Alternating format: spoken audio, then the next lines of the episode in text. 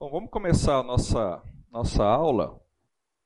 E estou vendo aqui algumas presenças ilustres, embora todos vocês são ilustres, mas fico tremendo um pouco quando vejo uns professores assistindo a aula minha aqui.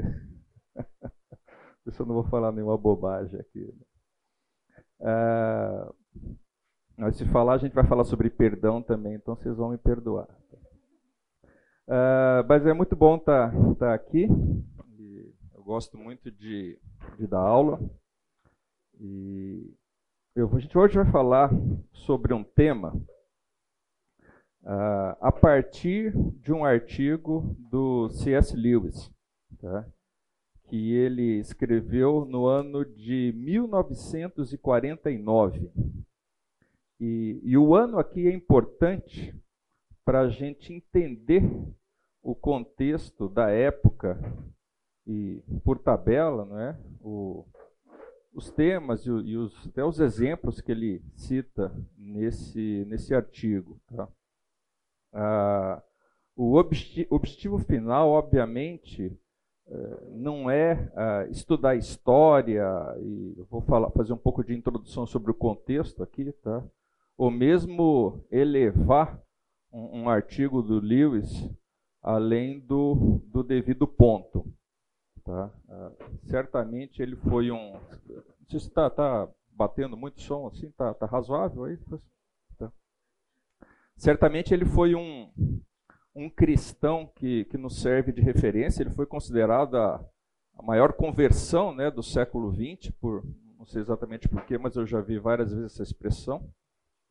E, mas os escritos dele, obviamente, não são escritura. Então, não, não é esse o ponto. Tá? O ponto é que os fatos passados e, e a percepção de uma mente brilhante e, e temente a Deus, como Lewis, são instrumentos importantes para a gente juntar as nossas verdades bíblicas, né, que, que a gente conhece, estuda aqui. Essa igreja é tão, é tão boa nisso.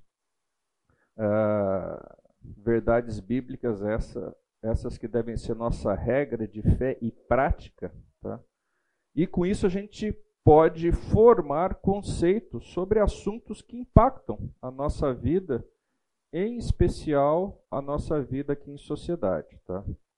Então, a, com base naquilo que a gente vai ver nessa aula, a expectativa é a gente jogar um pouco de luz em alguns dos mecanismos que permeiam os dias presentes. Okay?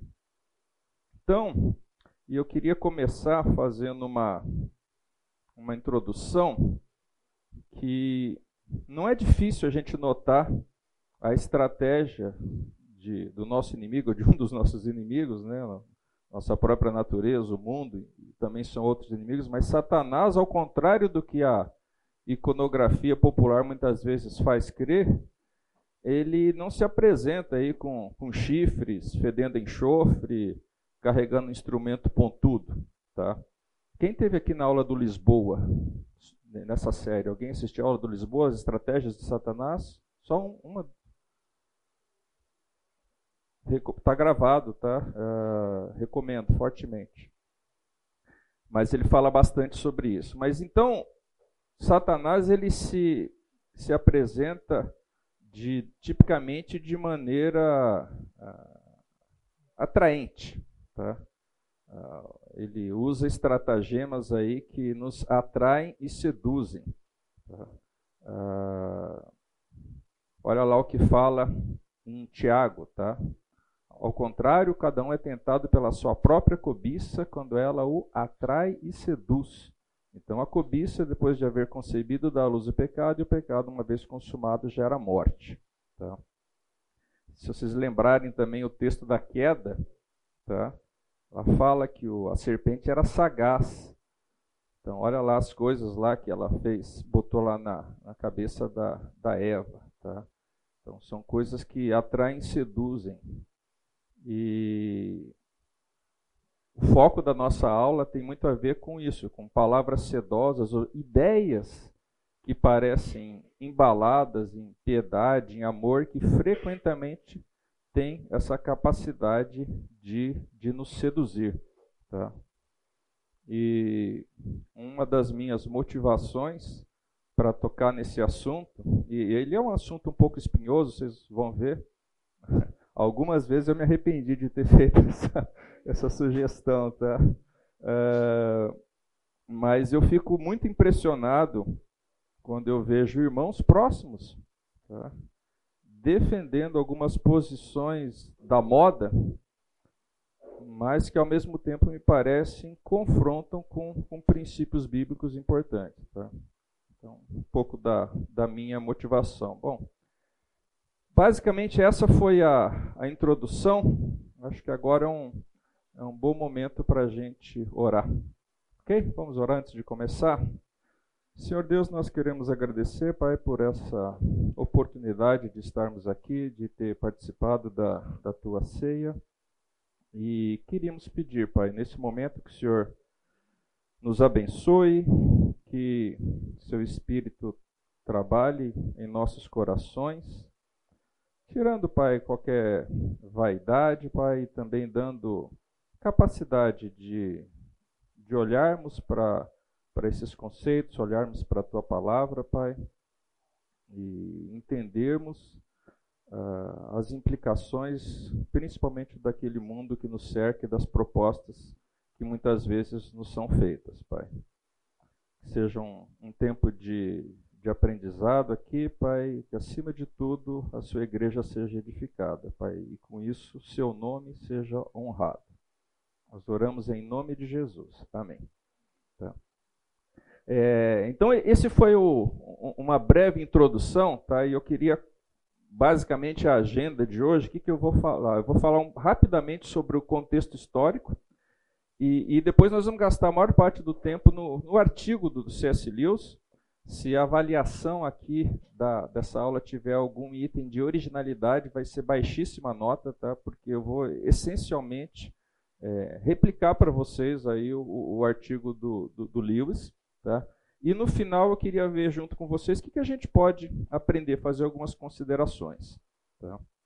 A outra coisa que eu queria combinar aí com, com vocês é, era a, a, dinâmica aqui da, da, da aula. Tá? Ou seja, do, o, o, artigo do Lewis ele fala sobre um contexto muito diferente do nosso e por vezes você vai falar, tá, mas o que, que isso vai tem a ver? Aguarda, porque se você não entender alguma coisa que gente vai falando, evidentemente para e pergunta, tá? mas no final vai ter bastante espaço, eu creio, para comentários, contribuições, a gente poder guardar para o final isso daí, ok? Então vamos lá. Vamos olhar um pouco do contexto desse ano, tá? Metade aí do, do século XX. Aqui, acho que ninguém era nascido em 49, né? Os, os, meus pais eram crianças nessa época, e talvez os pais de alguns de vocês, tá? Uh, mas vamos lá. Então, meados do século XX, aí 1949 Uh, a, a, na Inglaterra tinha um, um, debate. Qual era um dos debates né, que tinha lá? Tá? Que era a melhor maneira de se punir um criminoso. Tá? E, em, em especial, o, o, tema da pena de morte estava sendo bastante questionado. Existia pena de morte na Inglaterra nessa época. Tá?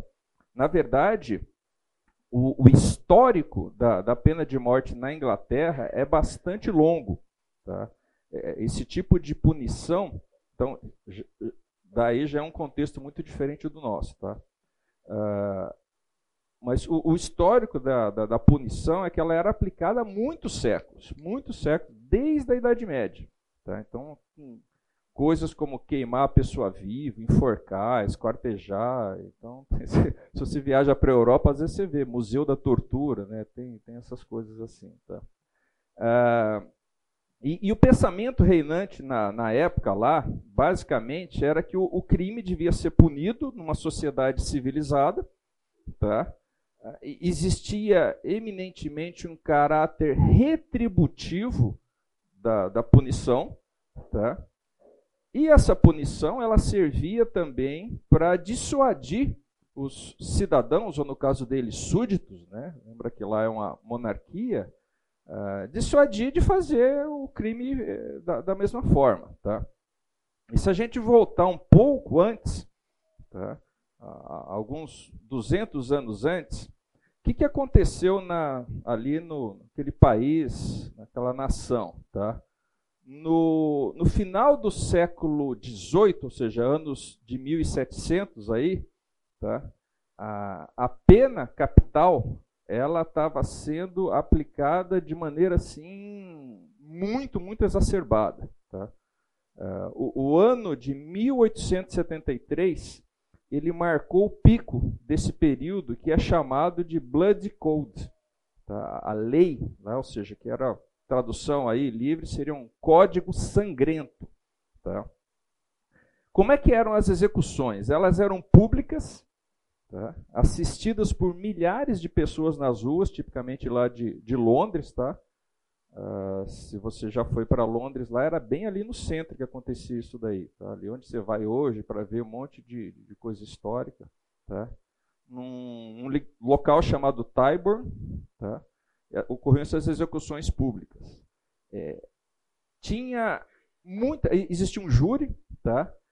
E o negócio era exacerbado porque tinha mais de 200 tipos de ofensas que poderiam condenar alguém à morte. Alguns exemplos: bater uma carteira, roubar uma ovelha, tá? A gente está falando dos anos 1700 aqui, tá? Se fosse hoje, né? Alguns aqui já tiveram carteira batida lá na, na Europa, tá? Ah, havia pouca força policial ou sistema de cadeias. A pena de morte era também então uma forma de dissuadir o crime, tá? E essa execução pública, o condenado fazia lá uma, uma caminhada pelas ruas até o local de execução e a multidão ia, ia assistindo isso daí, tá? Então, esse, esse júri que, que os, os acusados enfrentavam era composto lá por, por pares dele, tá? E, e muitas vezes é, o, o, próprio júri usava lá de, de subterfúgios ou apelava pela misericórdia, porque passou-se ver que estava um pouco exagerado aí, a, tipo, roubou a ovelha, vai enforcar o camarada. Né? Lá eles gostavam de enforcar, tá, gente? Tá. É, entre 1770 e 1830, ou seja, um período de 60 anos, teve 35 mil sentenciados à morte. Se você fizer a conta, dá 600 por ano tá? ou mais de 10 por semana. Tá? É muita gente. Tá?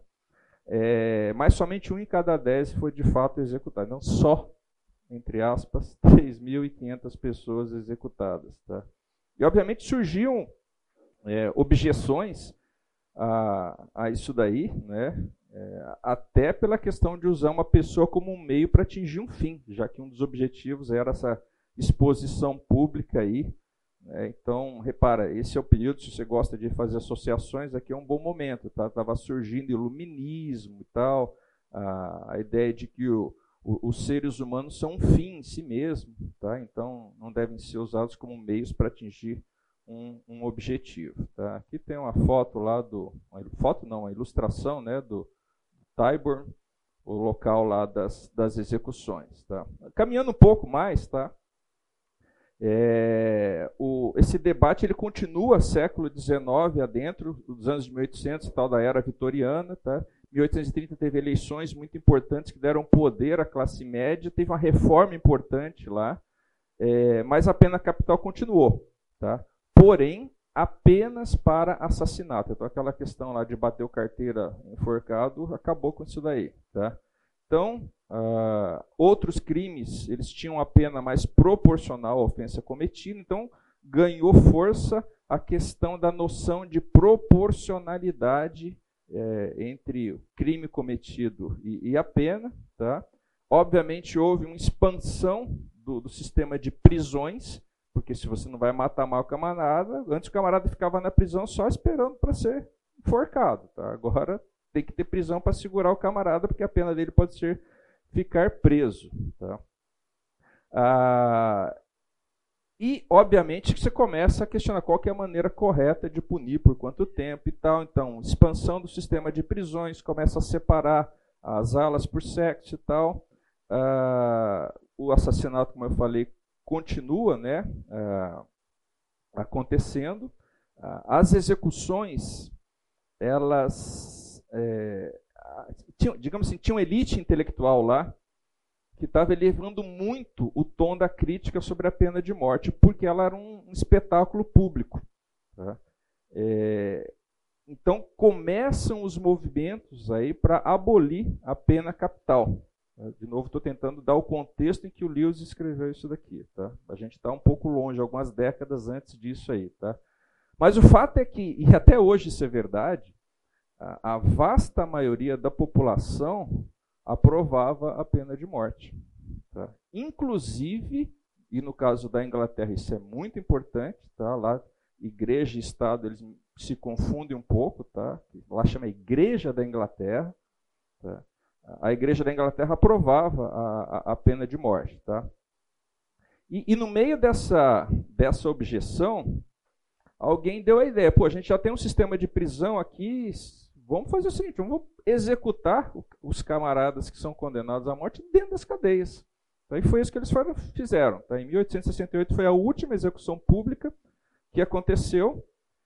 E aí, ah, dentro das cadeias, a execução passou a ser um, algo mais, não só mais reservado, tá?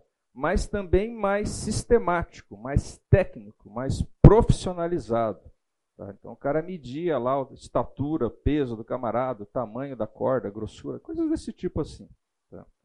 É, e o fato é que isso silenciou as vozes dos que pediam a abolição. Tá?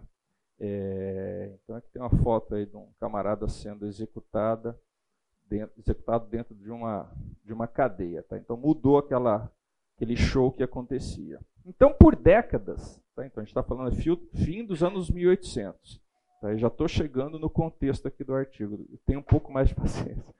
É, por décadas, é, continuaram as execuções públicas é, dentro dos, dos dos presídios e, e a voz aí da, daqueles que pediam abolição da pena de morte, ela, ela baixou o tom. Tá? Só que aí aconteceu uma coisa, é, em meados do século XX, que mudou um pouco o cenário. Tá? Todo mundo aqui, acho que ninguém viveu, mas todo mundo já estudou isso daí. Tá? Na metade do século XX teve a Segunda Guerra Mundial a questão do nazismo e tal. E o que, que aconteceu com os nazistas? Vocês lembram? Tribunal de Nuremberg e tal, ou seja, os caras realmente exacerbaram, né? então crimes de guerra foram julgados e a pena aplicada para esses camaradas foi a morte, tá? E apesar disso não estar tá acontecendo na Inglaterra, todo mundo sabe que a Inglaterra estava sim, tremendamente envolvida na Segunda Guerra Mundial. Tá? E para dar o, o, o, recado bem dado, né, o, as execuções dos nazistas elas foram divulgadas. Tá? Então, a, um, um, a punição, a pena capital que estava sendo executada dentro de presídios da noite para o dia, entre aspas, aí, ela passou a voltar à, à mídia, digamos assim. Tá? E aí tem algumas. Agora a gente já tem nesse período foto, fotografia, né? Então aquilo que estava acontecendo abaixo do radar foi motivo de publicidade. Tá? É, teve um camarada lá que é um britânico, um carrasco, né? Eles, em inglês eles chamam de hangman, né? ou seja, o homem que enforca. Tá? Uh, o camarada, se você quiser dar um Google, você vai ver. a entrevista dele, Albert Pierpoint. Tá? Ele era um executor, de novo, precisava de cara para executar. Tinha um monte de gente sendo executado. Tá? Então, pô, precisava, esse cara virou celebridade. Tá? Olha só, o cara é executor e é celebridade. E, e é nesse contexto aqui, lembra, o artigo é de 49. Tá? A guerra acabou em 45. Esse tribunal acho que foi 46, 47. Então, esses anos que, que, seguiram aí ao final da guerra, eles fizeram ressurgir o grande debate sobre esse tema da pena capital. Tá? E, evidentemente, quem era contra apareceu, e aí começam a, a, as ideias alternativas. Por isso que eu falei que no momento em que o artigo foi escrito, estava se pensando como punir, qual a melhor maneira de punir o, um criminoso. Tá? Se vai executar, se vai prender, então. Uh, esse é o contexto em que foi escrito esse artigo. E agora a gente vai entrar propriamente aí no, no artigo do, do Lewis. Até aqui, uh, algum, alguma dúvida? Está claro o contexto em que a gente está tá vivendo aqui, em que o artigo foi escrito? Ok, vamos lá.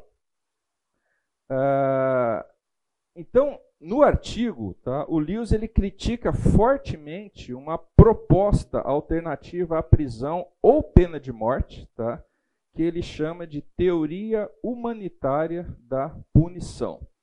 Tá?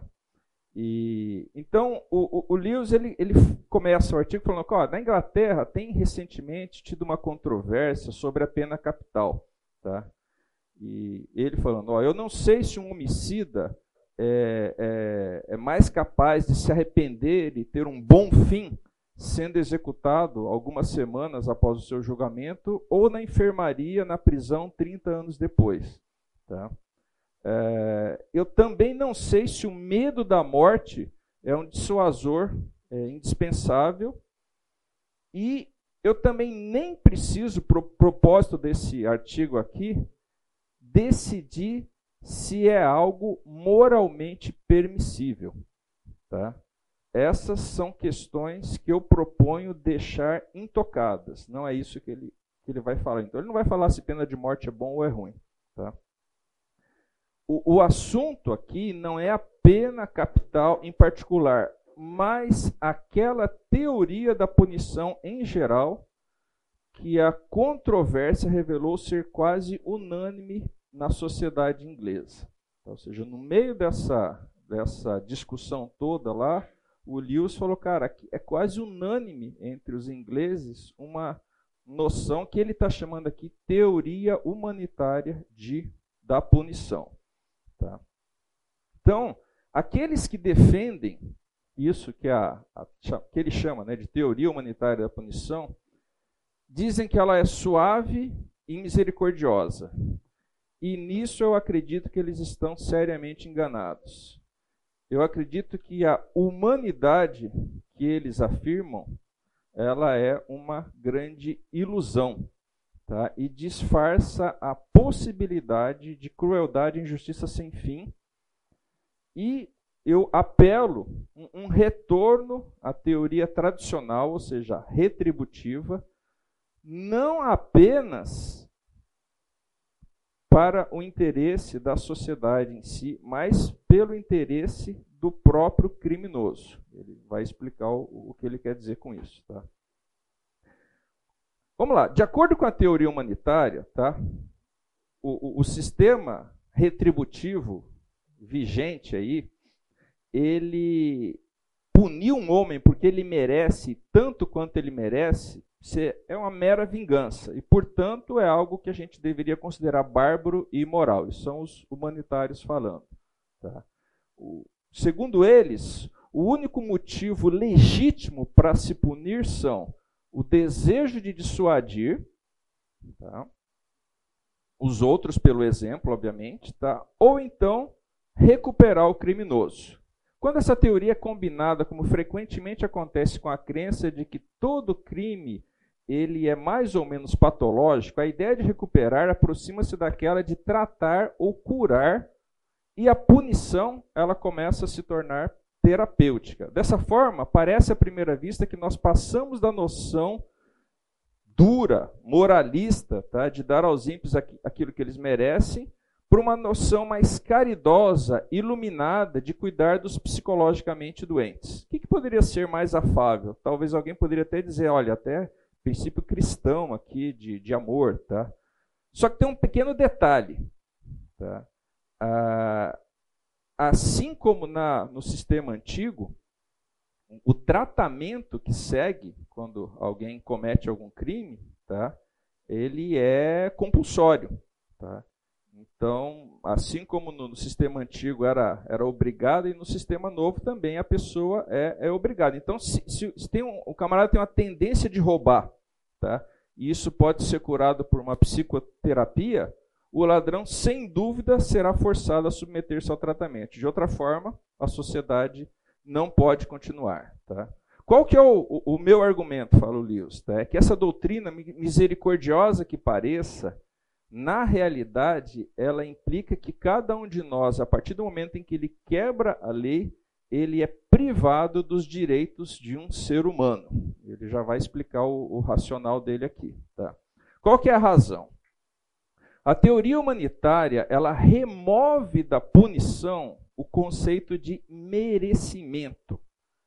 Mas o conceito de merecimento é a única conexão existente entre punição e justiça.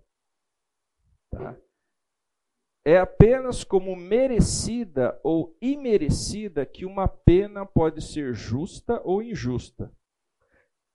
E eu não estou falando aqui, diz o Lewis, tá? que se ela é merecida é a única pergunta que se pode fazer. Tá? Claramente, você pode, quando é dada uma determinada pena, você pode fazer, por exemplo, uma pergunta: poxa, mas será que isso recupera o criminoso? Será que isso vai dissuadi-lo de fato? Tá? Então, tem outras perguntas que você pode fazer quando se dá uma pena para um determinado crime. Tá? Mas nenhuma dessas perguntas é uma questão de justiça. Por exemplo, não há sentido em falar sobre uma dissuasão justa, tá? ou uma recuperação do criminoso que seja justa. O que, que você pede de algo que se quer que é, é, dissuada o criminoso? Que seja efetivo, que, que realmente detém as pessoas de fazer aquilo lá. O que, que você espera de uma sentença aí que visa recuperar o criminoso, que seja efetiva, que, que se, se quiser usar a expressão curar o criminoso, que de fato cure. Tá? Então, é, a gente. O fato é que a gente deixa de considerar o criminoso alguém que merece algo e consideramos apenas o que irá recuperá-lo ou dissuadir outro. Ou seja, nós tacitamente estamos removendo por completo ele da esfera da justiça. Então, ele, em vez de uma pessoa que tem direitos e deveres e obrigações, ele passa a ser um objeto de um tratamento, um paciente ou um caso, se você quiser chamar assim. Tá? Ah, é, é mais fácil de entender isso daí se a gente para para pensar como é que se determina ah, uma pena nos dois sistemas, no sistema antigo retributivo ou no suposto sistema mais humanitário. Tá? Quem é capaz de determinar as penas quando as penas não forem dadas em função daquilo que o criminoso mereça? Tá? Então vamos antes disso olhar no sistema tradicional. Tá? Ah, no sistema tradicional, a determinação da pena, como é que é tipicamente ela, é, ela se dava? Tá, primeiro tem um problema moral, de certo e errado. Certo? Tem uma, uma lei aí. Tem também um juiz, que é uma pessoa treinada nessa lei, treinada em jurisprudência. Tem alguém aqui é da área de direito? Tem vários aqui. Eu sei que ah, na Inglaterra e aqui o sistema penal é diferente, negócio de, de common law, civil law. Mas o fato é que nos dois sistemas, apesar das bases serem um pouco diferentes, da, da, da, lógica ser um pouco diferente, tá? dos direitos, deveres e tal, na prática sempre tem, tanto lá quanto cá, júri, juízo, a gente tem alguém que está olhando o que, que é certo e o que, que é errado, tá? e determinando uma sentença. E argumenta-se sempre em função de direitos e deveres das pessoas, certo? Então, na origem, tá? Esse sistema ele aceita alguma orientação da lei da natureza ou da própria escritura. Quem aqui viu um curso do Juscelino de alguns anos atrás sobre como que era o nome dele? É, Escrituras, fonte do direito e da justiça. Quem viu esse curso aqui? Alguns de vocês viram. Se quiser estudar um pouco mais sobre isso, lá ele fala bastante a respeito disso, ou seja, todos os nossos sistemas de leis aí, eles foram, têm como origem a escritura. Tá? Isso, é um, isso é uma questão histórica, não é só um cristão aqui falando. Tá? E o Lewis fala: olha, a gente de fato deve admitir que no Código Penal da maioria dos países, na maior parte do tempo, essa origem já foi bastante modificada pelo costume local, interesses de classes, concessões utilitárias, ao ponto de muito imperfeitamente ser reconhecível essa, essa origem aí na, nas escrituras, tá? daquilo que do códigos, dos códigos penais, civis, etc., do, dos países. Tá? Mas o código, a lei, nunca esteve, em princípio, e nem sempre de fato, além do controle da consciência da sociedade. Então, ou seja, é a sociedade que determina isso daí. Tá? E ele dá até, faz a referência do que aconteceu na Inglaterra. Quando eu falei lá em 1830 teve eleições, ele fala, cara, estão matando todo mundo aqui, entendeu? Vamos rever esse troço. Tá? A gente aqui no Brasil, a gente já passou por reformas nesse sentido. Tá? Outra característica aí uh, dessas punições, né, é que elas assim, é, elas frequentemente, é, quando elas conflitam né, com, com, com o, o, o, senso moral da sociedade, é, acontecem essas, essas reformas. Tá? Mas isso só é possível. Então, aqui tem uma ilustração né, da menininha aqui. A, tem algumas coisas em inglês, tá, gente? Desculpa, depois eu vou explicar porque, de onde vem essas figurinhas. Ah, ela roubou uma bala aqui, ou seja, é uma punição desbalanceada e o júri deu, não, não é culpada. Tá? Ah, então, a gente só pode falar nisso, lá de, reformar o código, porque enquanto estivermos pensando em termos de merecimento, a propriedade aí do Código Penal sendo uma questão moral, é uma questão em que toda pessoa tem o direito de ter pelo menos uma opinião. Tá? Não porque essa pessoa é daquela profissão, não porque ela é versada em direito, mas simplesmente porque é um homem ou uma mulher. Tá? Um animal racional, alguém que desfruta da luz natural. Então, todos nós aqui tem meia dúzia de pessoas aqui que, que são versados em lei, mas todo mundo aqui vai saber, olha, se o cara, sei lá, o cara é, é, é, passou de, de 80 por hora no radar lá, pena para o cara, 15 anos de cadeia. Então, todo mundo vai achar que isso é um absurdo. Tá? Então, qualquer um pode ter uma opinião. Tá? Então, agora, se a gente olhar para o sistema humanista e humanitário, tá?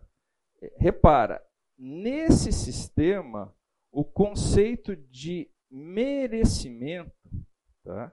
é, não tem mais. Tá? De novo, qual que é o critério para se determinar uma pena? A gente visa duas coisas: ou dissuadir, por exemplo, ou recuperar, curar. A palavra ela muda ao longo do tempo. Se falar curar pode ser ofensivo hoje, mas remediar, curar, endireitar, pode ser. Troque a palavra se você não está gostando de recuperar, tá? Então, basicamente é isso que procura quando você vai determinar uma pena. Então, algumas coisas, tá? Opa, perdão. Não é qualquer um que tem condição de opinar. Um jurista, um cristão, um teólogo moral, não podem opinar numa pena, tá?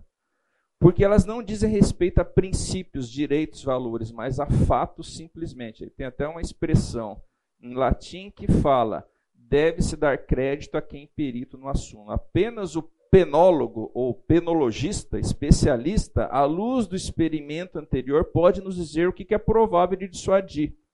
Só um psicoterapeuta pode nos dizer o que é possível de curar. Ok? Agora, tem um aspecto muito importante aqui. No, no caso anterior, a gente pode discutir reformas no código que surgem quando a sociedade nota essas discrepâncias entre a pena e o senso de justiça da sociedade. Mas agora não dá mais, tá? É totalmente em vão para todos nós, falando simplesmente como homens, dizer: nossa, essa punição é tremendamente injusta, tremendamente desproporcional aquilo que o criminoso merece. Tá? Por quê? Porque um especialista com lógica perfeita responderá: mas ninguém está falando sobre merecimento. Ninguém está falando aqui de punição em seu sentido vingativo, arcaico da palavra. Aqui estão as estatísticas provando que esse tratamento dissuade, aqui estão as estatísticas provando que esse outro tratamento restaura. Qual que é a sua dificuldade de entender isso daí? Precisa desenhar? Tá? Então repara que a teoria humanitária ela remove a pena das mãos de juristas, a quem a sociedade tem o direito de criticar, e coloca nas mãos de especialistas técnicos. E as bases para determinar a pena nem ao menos empregam categorias como direito ou justiça. Tá? Uh, você pode até argumentar que essa transferência é, resulta de um abandono da velha ideia de punição e, portanto, de todos os motivos vingativos, será muito mais seguro deixar os nossos criminosos na mão desses técnicos aqui. Tá? E o Lewis faz um comentário: ó, não, não, vou nem falar sobre a visão simplória da natureza humana caída que essa teoria implica. Tá? E o, o Lewis comenta aqui, tá? Uh, como é que, por que, que ele escreveu esse, esse artigo e com isso ele fala, olha, de, deixa eu falar para vocês como é que funciona a mente de uma pessoa que defende essa teoria humanitária. Ele conta o seguinte: olha, o ponto de partida desse artigo aqui foi uma carta que eu li em um dos nossos jornais de esquerda. É, o Lewis, obviamente, não era um camarada de esquerda. Tá? É, e o autor, o que, que ele estava argumentando? O autor que fez essa carta nesse, era um cara de esquerda, né, nesse determinado jornal. Tá? Falou: olha, tem um determinado pecado que naquela época era considerado crime, tá? que ele fala: olha, isso daí devia, ao invés de ser tratado como um crime, isso deveria ser tratado como uma doença. Tá? E, ele, e o cara justifica. Tá? Por quê? Porque no nosso sistema atual, ou seja, em vez de crime, deveria ser tratado como doença. O infrator, ele vai para a cadeia, tá? depois de um tempo ele vai ser solto, e o autor critica. Ele vai continuar a fazer exatamente a mesma coisa. Tá? Detalhe, ele não estava criticando o autor do artigo de esquerda, não estava criticando o fato de prender o camarada. Ele estava criticando o fato de soltar o camarada. Soltar um camarada que ia, de novo, praticar aquela mesma coisa que ele falou. Então, esse camarada, ele tem que passar por um tratamento e não ser preso. Tá? É... Então, e ele deveria passar por um tratamento até quando? Tá? Até que ele fosse curado. Tá? Agora, na visão dele, os endireitadores oficiais aí são as únicas pessoas que podem dizer quando isso se dá, quando o camarada vai ser curado. Então, o primeiro resultado da teoria humanitária é substituir uma, uma sentença definida que reflete até certo ponto o julgamento moral da sociedade sobre o grau de merecimento envolvido por uma sentença indefinida que termina somente pela palavra daqueles especialistas. E repare, esses especialistas não são especialistas em teologia moral, nem mesmo lei da natureza que infringe. Então, o Lewis pergunta: qual de nós que não preferia ser punido aí pelo é, sistema antigo? O Lewis segue no artigo dele falando: olha, você pode até talvez dizer que pelo fato de eu estar continuamente usando a palavra punição e verbos como infligir, aí eu estou deturpando aí os, os humanitários. Tá? Afinal, eles não estão punindo, não estão infligindo, apenas curando, remediando, recuperando. De novo, cada. Eu fui alertado pela minha filha que faz direito, se você falar que você vai curar um criminoso hoje, é capaz de ir para a cadeia, tá? Mas enfim. Uh, mas o fato é o seguinte, tá? Um nome não muda a essência de uma coisa. Ele deveria refletir, mas às vezes os nomes eles estão lá justamente para enganar a gente. Tá? Então, o que, que ele, o Lewis fala? Olha, ser levado sem a minha permissão da minha casa e dos meus amigos, perder a minha liberdade, ser submetido a todos esses ataques à minha personalidade que a psicoterapia moderna sabe muito bem como proporcionar, tá? Ser refeito em função de um padrão de normalidade produzido em um laboratório vienense. Eu estou reproduzindo exatamente as palavras dele, tá? Ao qual nunca professei fidelidade, tá? Saber que esse processo vai continuar aí indefinidamente até os meus raptores terem sucesso, tá?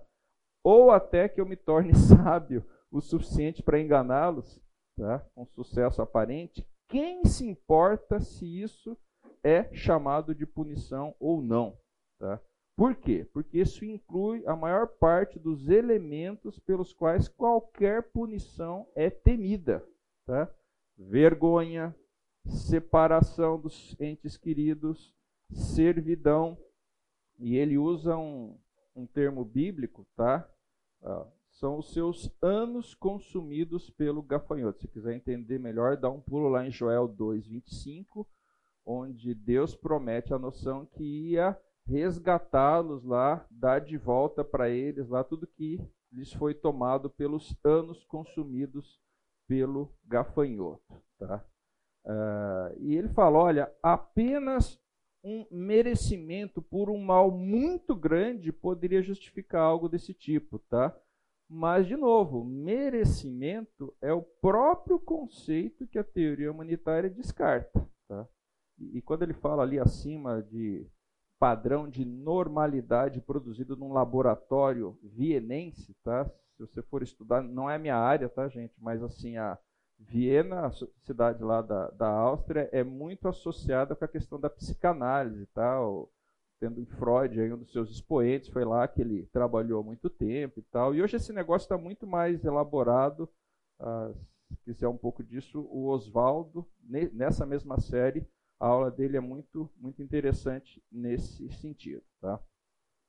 Agora, a gente olhou aqui a questão do, do recuperar o criminoso. Tá? Se a gente se voltar agora para outro lado da justificativa da teoria humanitária, que é aquela de dissuadir, tá? a coisa fica até pior.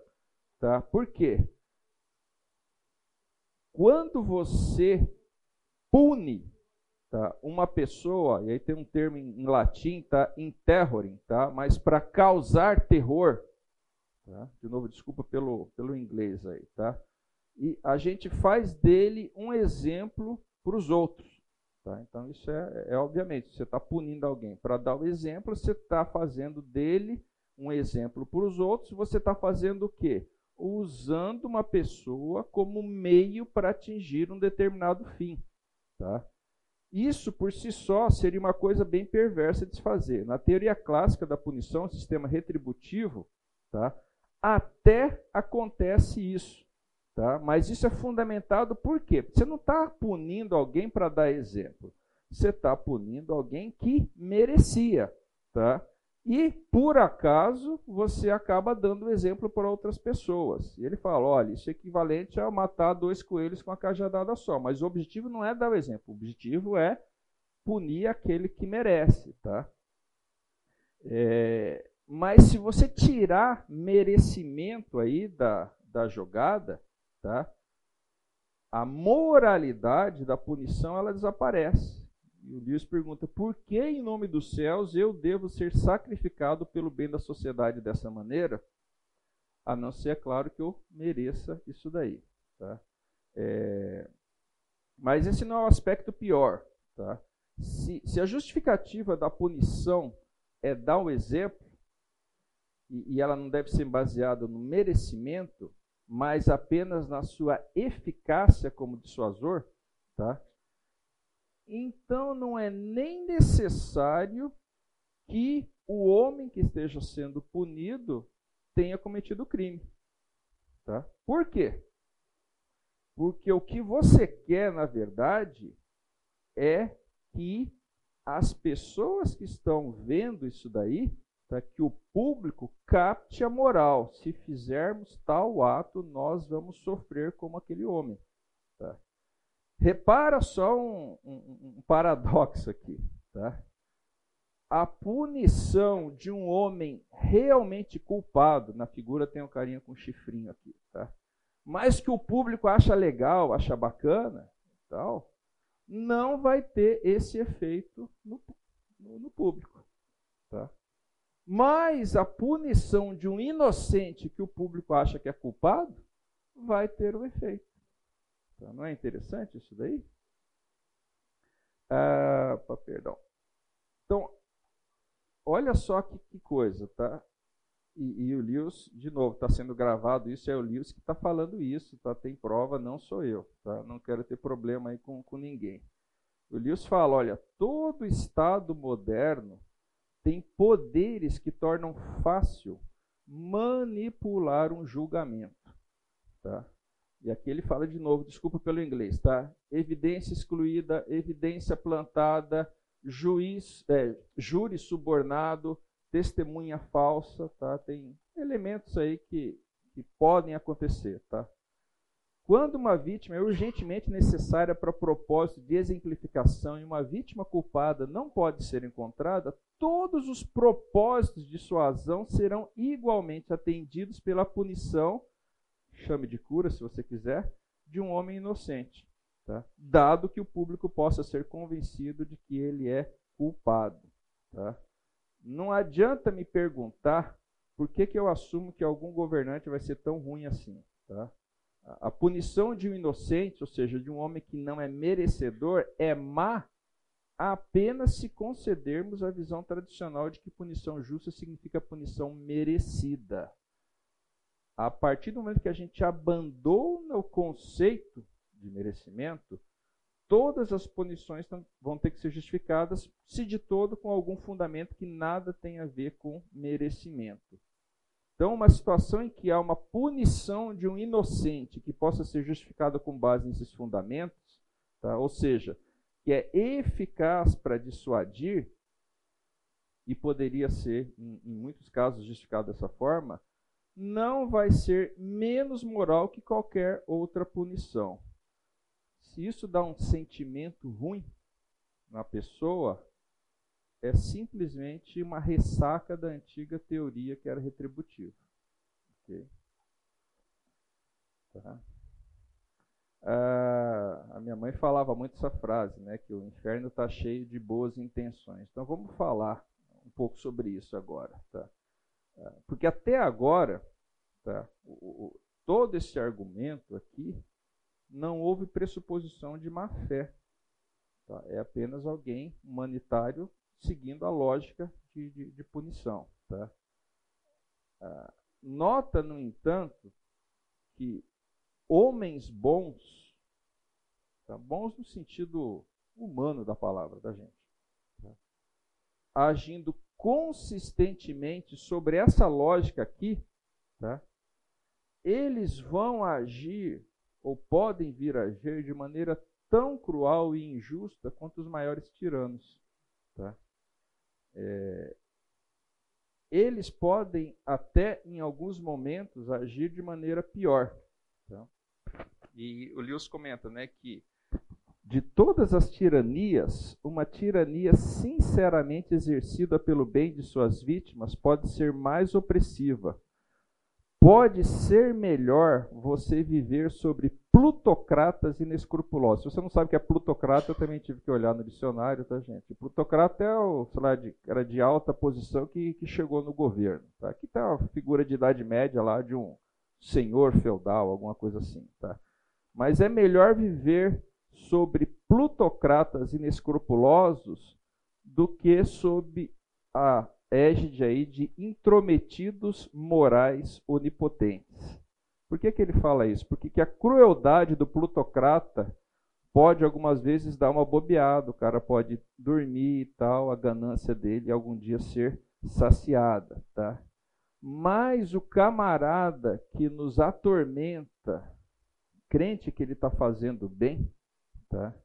Ele pode fazer isso sem fim, tá? é, eles podem sinceramente estar convencidos disso daqui, ó, de que eles, entre aspas, evidentemente, tá, que é escola bíblica, mas permite esse tipo de figura de linguagem. Eles são pessoas que sinceramente estão convencidos de que vão para o céu, mas ao mesmo tempo vão fazer da nossa vida aqui na Terra um inferno. Tá? E o Lewis escreve assim, né, e o inglês dele, e a tradução para português fica assim, é, é bem pomposo. Sua própria bondade ferrou-a com dor intolerável. Ser curado, reeducado, ressocializado contra sua vontade e curado de estados que podemos não considerar como doença é ser posto no mesmo nível daqueles que ainda não atingiram a idade da razão ou daqueles que nunca irão ser classificado como crianças, imbecis e animais domésticos. Tá? Mas ser punido, seja quão severamente for, porque nós merecemos, porque deveríamos ter agido de outra forma, é ser tratado como um ser humano feito à imagem de Deus. Tá? E e caminha no, no final do artigo dele aqui para pensar nas implicações disso aí na, na sociedade. Tá? E ele fala: olha, a gente deve encarar a possibilidade de maus governantes armados com uma teoria humanitária de punição. Tá? E ele fala: olha, a, a maioria das propostas para uma sociedade cristã é tipicamente irrealista. Por quê? porque elas assumem que boa parte da, da sociedade, é, ou a totalidade dela, vai ser cristã, ou vai ter valores cristãos, ou ainda que os cristãos estão no controle, e esse não é o caso da maior parte dos estados contemporâneos. Tá? E mesmo se fosse, tá, essas premissas fossem validadas, tá, ainda assim os nossos governantes seriam homens caídos, tá? Então, possivelmente nem muito sábios, nem muito bons. Na prática, geralmente eles vão ser descrentes. E é, tem uma pitada de humor, né?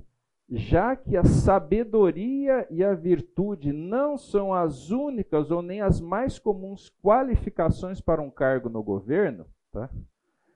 eles normalmente não vão ser nem mesmo os descrentes, os melhores descrentes. Né?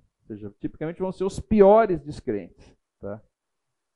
E aqui eu copio a frase dele. Tá? O problema prático da política cristã não é aquele de elaborar esquemas para uma sociedade cristã, mas aquele de viver tão inocentemente quanto podemos com nossos companheiros súditos ou cidadãos, né, sob governantes descrentes que nunca serão perfeitamente sábios e bons e que algumas vezes serão muito maus e muito tolos. Tá? É, o Lewis, aqui um pa parênteses meu, ele tem uma capacidade de sintetizar coisas que parecem óbvias, né? mas é, você tenta colocar, formular uma frase dessa, não é tão simples. Tá?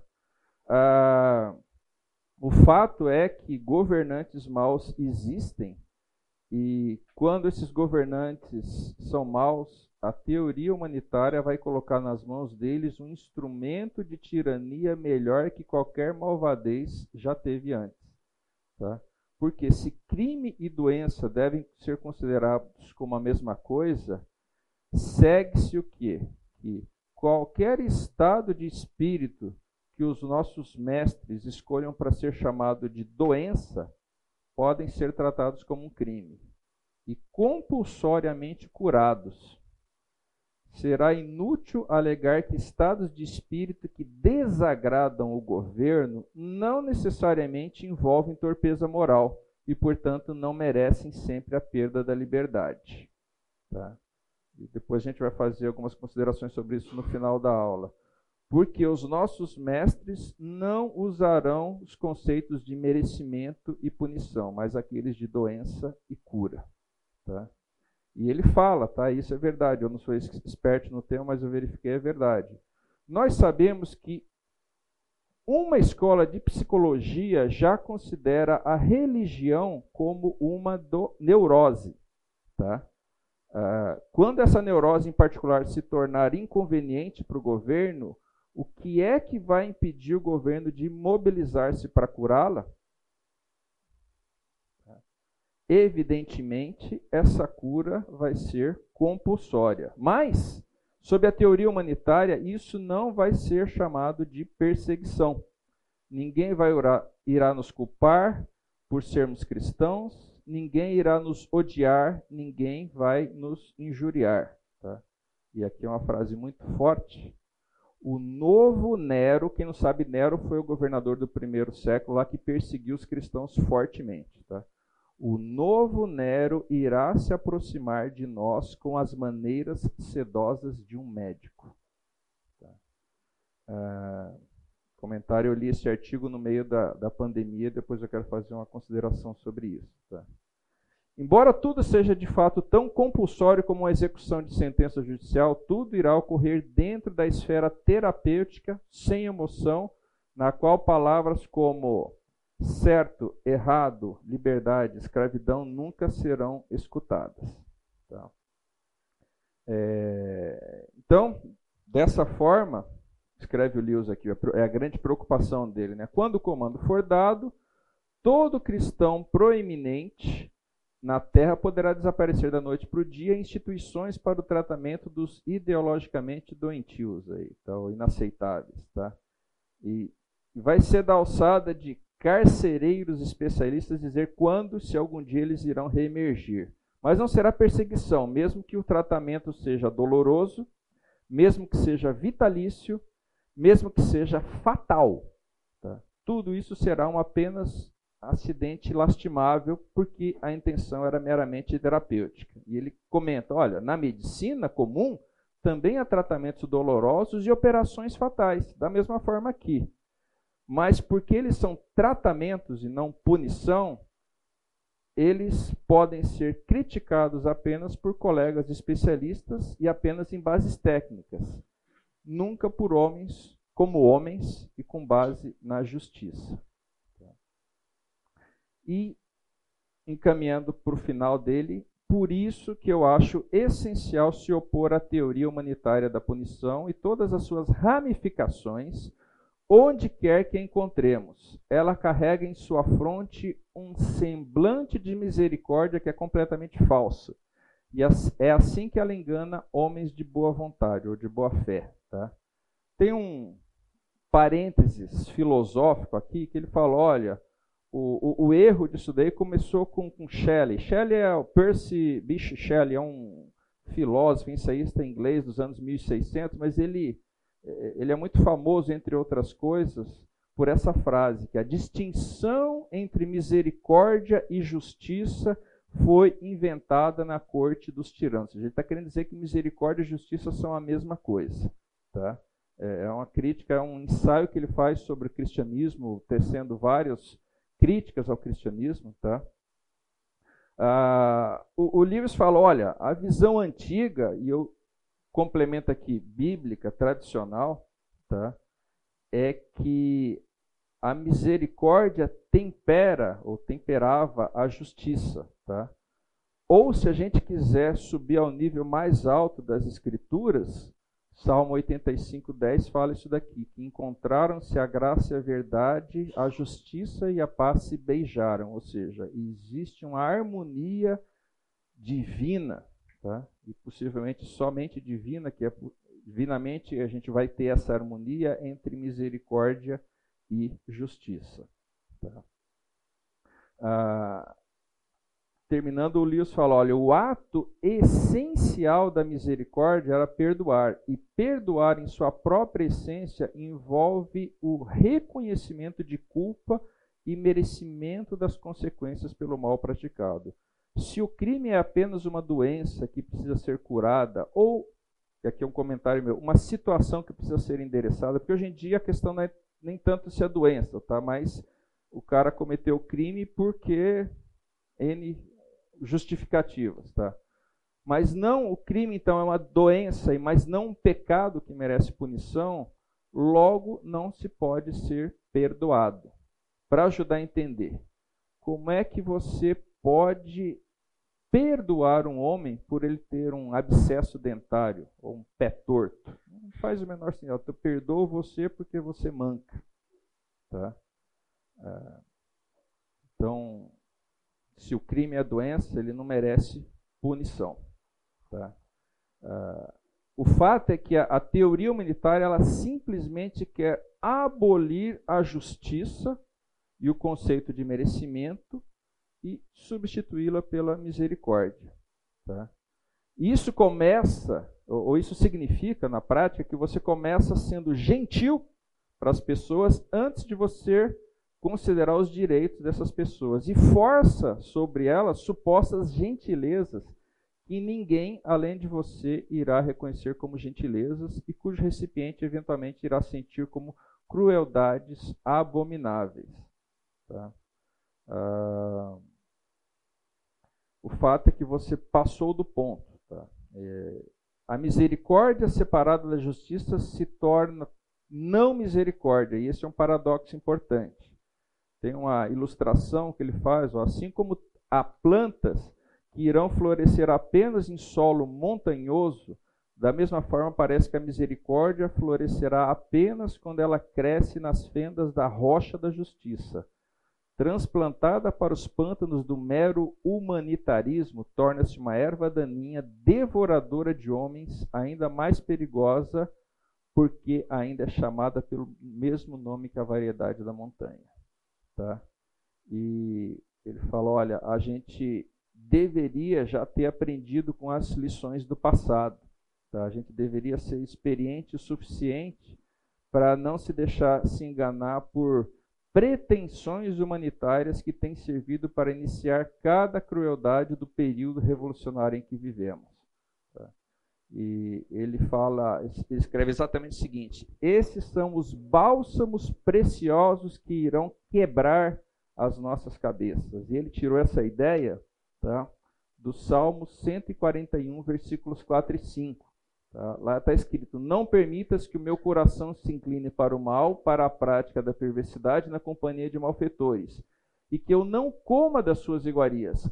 Fira-me o justo, está falando de punição, tá? e isso será um favor. Repreenda e será como óleo sobre a minha cabeça, a qual não há de rejeitá-lo. Continuarei a orar. Então, esse salmo traz a ideia de que o, o, a punição é como um óleo sobre a cabeça, tá? E no português está não rejeitá-lo, mas se você for olhar em inglês na King James, tá?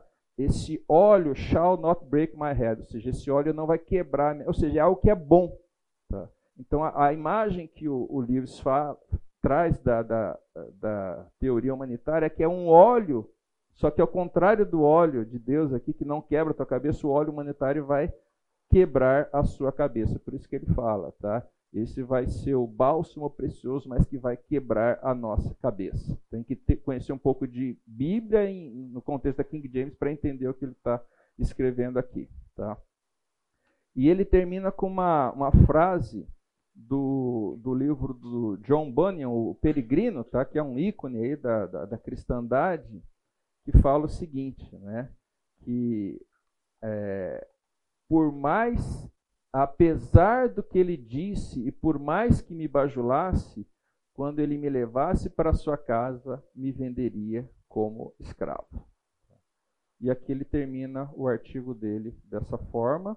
Então, esse é o, o fim aí do, do artigo do Lewis. Eu queria, antes de ir para o encerramento da nossa aula e para a parte do que, que a gente pode aprender com isso, agora sim é um bom momento para comentários, dúvidas.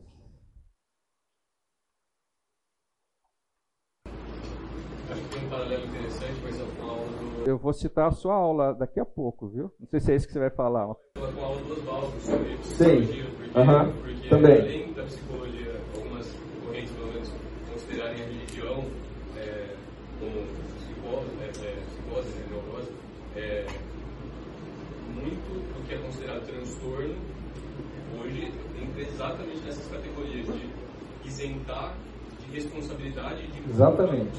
Que, que na verdade a Bíblia claramente chama de pecado.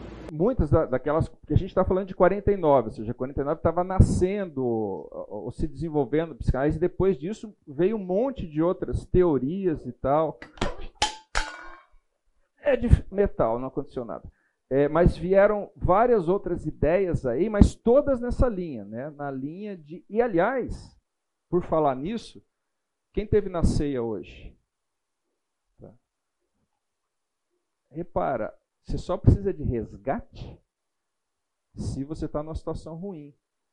Se a situação em que você está está tudo bem e essas ideias todas vêm justamente para deixar você em paz consigo mesmo, então você não precisa de resgate. Se eu tenho opositor, eu não tenho, eu não tenho que me arrepender, eu tenho que me tratar, né? Eu não uhum. acostumar a me aceitar, etc. Por isso que eu falei, gente, aqui eu volto à, à introdução da aula e eu peço aí desculpas, depois até queria ouvir um feedback de vocês se foi um, um caminho muito longo, porque a gente começou a falar sobre Inglaterra e pena de morte, coisas que a nossa época é muito diferente. Tá? Os temas são outros, mas os mecanismos me parecem muito parecidos. Tá? É, é, repara, uma das coisas aqui que, que eu trago aqui é, é que essa, quando a gente fala de punição à lei, o conceito de merecimento não só é fundamental, como ele é bíblico também. Tá? Ah, outra coisa, é, se as pessoas. Existe uma relação direta entre, como Lewis fala no final, entre é, merecimento e perdão. Ou seja, você merece ser punido e tal, você, eventualmente vai precisar ser perdoado se você não tiver condição de pagar aquele, o preço do resgate. Concorda? Você tem uma dívida que é impagável, como é que você vai ser justificado se você não for perdoado? Tá? Se as pessoas perderem esses conceitos, onde é que a gente vai parar? E eu pedi para um irmão nosso, que ele é um profissional da, do direito aí, comentar um pouco sobre aquilo que a gente ia escrever. E olha o que ele escreveu. Aqui ele está falando sobre Brasil, tá? Olha, o pensamento de Lewis vem entretecido numa época e sociedade com consciência política, legislativa e judiciária, ainda hoje, diferente da nossa aqui do Brasil. Tá? A ideia de pena e merecimento lá ainda são um pouco diferentes da noção que temos aqui no Brasil, não sendo apenas uma questão semântica. Basta dizer que parte dos estudiosos da criminologia atual no Brasil defendem que o crime é um veículo de aprimoramento da sociedade. E ele grifou aprimoramento, destacam, esse é um destaque meu, acompanhado de uma indignação minha. E como vi, é como visto um conceito por demais aberto e vago que pode acolher até uma fragilização do conceito de merecimento quanto à pena. Tá? Então, uma das coisas que eu vejo é isso daqui, tá? Se a gente é, institui, é, torna quase que universal a, a, a, a perda do conceito de merecimento, como é que fica a questão da salvação? Tá? Se, se isso for um conceito vago. E o conceito de salvação pela graça. Eu não preciso de graça. Eu não mereço nada, não mereço o inferno nem nada. E aqui era justamente o momento que eu ia sugerir a, a aula do Oswaldo, tá? porque ele fala muito disso. Tá? Ou seja, muitas dessas ideias aí estão para se contrapor, ou seja, olha, você não, você não precisa de um salvador. Tá? Você precisa, na verdade, de uma terapia, você precisa reconstituir o seu passado, porque o que você fez é em função de. Ou seja, de novo, a gente é muito craque em é, estratagemas aí para tirar a nossa culpa. Tá? Outro, outra conclusão que, eu trago aqui tá, é que intenções malignas frequentemente estão embaladas em propostas atraentes e encantadoras. Tá?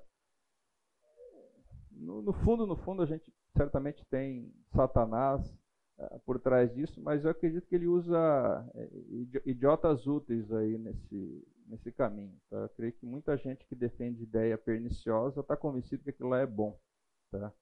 Uh, e aqui eu, eu, sugiro a tua aula, tá, Elias? Uh, a aula do Elias, quem, quem, quem foi, viu a aula?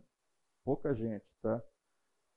se você quiser complementar, mas eu assisti a, a gravação, tá?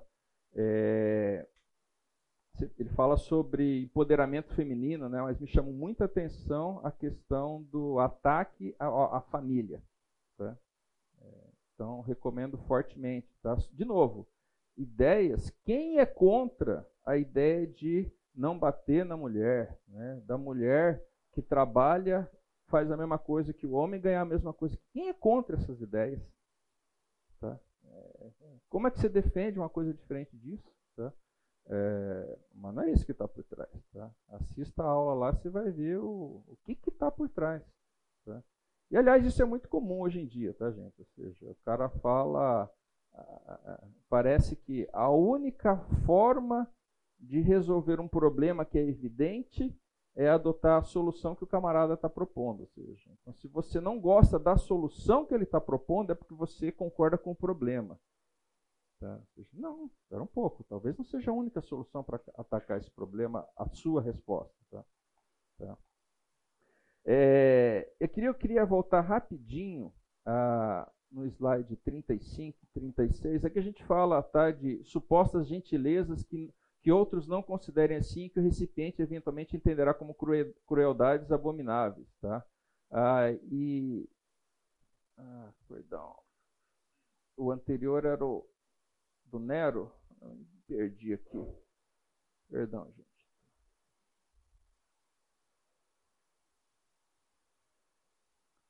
As tecnologias é meio complicado. Tá? Ah, pretensões humanitárias. Acho que é no 36 que ele que ele fala isso aqui, tá? Ah, como eu comentei, eu, eu, eu, vi esse artigo aqui, eu voltei a ele no meio da pandemia, tá? É, e, enfim, aqui está sendo gravado, tá? Eu não sou contra a vacina, eu tomei a vacina, mas me parece que em, em algum ponto aí, por isso que eu falo supostas gentilezas, tá? Sei lá, você obrigar alguém a, a, vacinar uma, uma criança que estatisticamente a chance era mínima de lá e você não teve que fazer uma vacina correndo e tal. Visão minha, tá, gente? Minha, assim. Acho que a gente passou do ponto em alguns momentos. Tá? Ah, mas eu sei que certamente muitas pessoas se identificam com, com, com essas supostas gentilezas assim. Tá? Da mesma forma, a questão lá do novo Nero vir vestido de, de doutor uh, me fez na minha mente uma associação evidente com aquilo que a gente viveu na, na pandemia. Tá?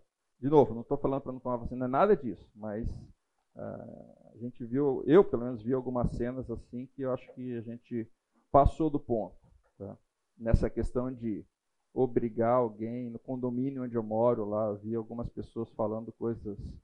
É, a gente, numa época lá que estava. Estava numa zona cinzenta, o que, podia e não podia fazer. Eu fui jogar tênis com os amigos lá. Pô, tênis você joga 30 metros de distância, camarada. Putz, que veio de gente falando lá da teoria de como o vírus vinha na bolinha, que a gente estava querendo matar os velhinhos que moravam na. Minha casa fica só 27 metros da quadra, e não sei o quê, e, enfim. É... Ah, mas fechando esse parênteses assim, é, e aqui esse é o meu último comentário, é, me parece que, e, e olhando para o conteúdo do que o Lewis apresenta aqui, de novo, os temas são muito diferentes, a gente não discute hoje em dia pena de morte. Não, não é esse o, o ponto, tá? E aqui, nesse contexto em que ele vivia, quase um século atrás, estava muito, olha, você tem a lei, você tem uma noção certa lá do que é crime e tal, mas em vez de punir, vamos tratar, tá? Eu acho que a gente piorou muito nesse sentido, porque a gente já mudou a lei. Tá? Ah, então, o, o, você não precisa mais é, é, ser um criminoso para violar a lei, tá? Mas, bom, você vai acabar sendo criminoso, porque a nossa lei está começando a tocar em pontos como disciplinar os filhos, tá? A, a, a Bíblia ensina a disciplina quando o, o filho peca e tal, tá? Talvez isso venha a ser crime. Ah, chamar algumas atitudes de pecado, de novo, esse negócio está sendo gravado, tá? homossexualismo, à luz da Bíblia, é pecado. Tá? Talvez eu vá ser é, é, condenado aí porque eu falei isso daí. Tá? Aborto. Tá? Como é que a gente está tratando aborto? Tá? Ou seja, então a gente, eu acho que a gente está num, num, estágio até pior nesse sentido. Tá? E eu queria terminar, se você está com a tua Bíblia aí, abrir no, no Salmo 141.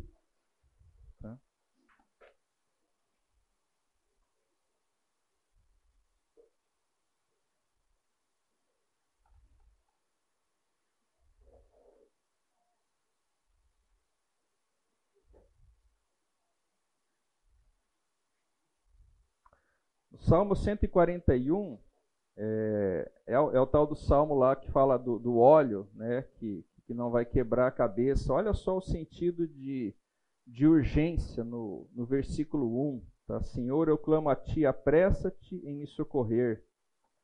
Ah, a devoção, no versículo 2: Suba a tua presença em minha oração como incenso, e seja o erguer de minhas mãos como oferenda vespertina. No 4, no 5 e no 6, Repara os conceitos de justiça, de juízo, disso como um óleo abençoado que é agradável. E ele termina lá entre o 8 e o 10: Pois em ti, Senhor Deus, estão os meus olhos, em ti confio, não desampares a minha alma. Guarda-me dos laços que me armaram e das armadilhas dos que praticam iniquidade, que os ímpios caem em suas próprias redes enquanto eu escapo ileso. A, a esperança do salmista aqui está em Deus e a confiança dele que ele vai sair ileso. Tá? É... Você pode lembrar também de novo do, do, Salmo 85, onde esse conceito aí de justiça e de misericórdia, talvez isso vá acontecer só no porvir, tá? Mas elas vão se, se abraçar, abraçar e se beijar, tá? Uh, o fato é que por mais que a gente tenha esquemas sábios aí para tratar com, com a questão de, de, de crime e, e dos problemas aí da, da sociedade, tá?